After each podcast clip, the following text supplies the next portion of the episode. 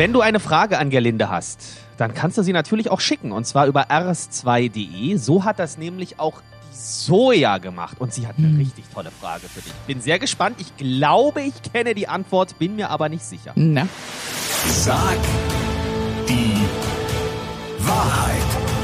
Gerlinde Jenekes 100-Tage-Challenge auf 94.3 RS2.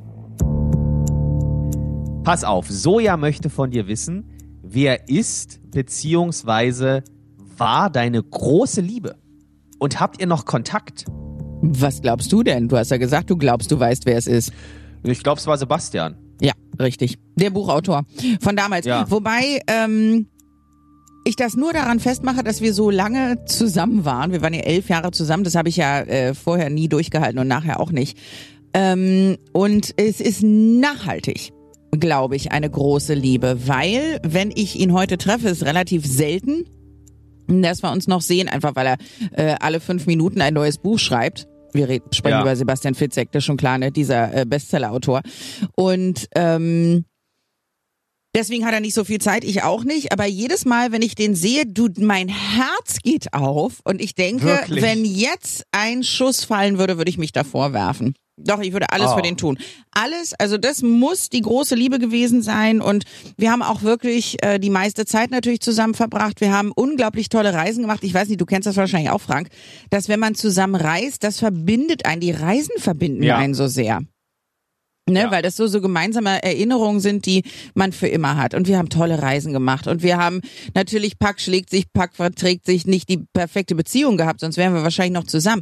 Aber ähm, diese reine, ehrliche Liebe und wenn der sich 11 und 40.000 Porsches kaufen würde oder zwölf neue Häuser hätte, weil er so erfolgreich ist, ich würde mich immer für ihn freuen. Und ich glaube, das ist Liebe. Bedingungslose Liebe. Ich liebe sogar seine Kinder. Also die haben ja mit mir nichts zu tun, sind ja nicht meine. Aber äh, selbst die, wenn die vor mir stehen, da könnte ich in Tränen ausbrechen, weil die mein, mein Herz äh, übergeht. Also ich denke, dass ähm, er wahrscheinlich die große Liebe war. Aber das ist auch nicht schlimm, dass er es nicht mehr ist, so, weil äh, wir sind dadurch natürlich für immer freundschaftlich verbunden, können uns nie wieder so zanken, dass es irgendwie im äh, Streit endet oder in der Scheidung.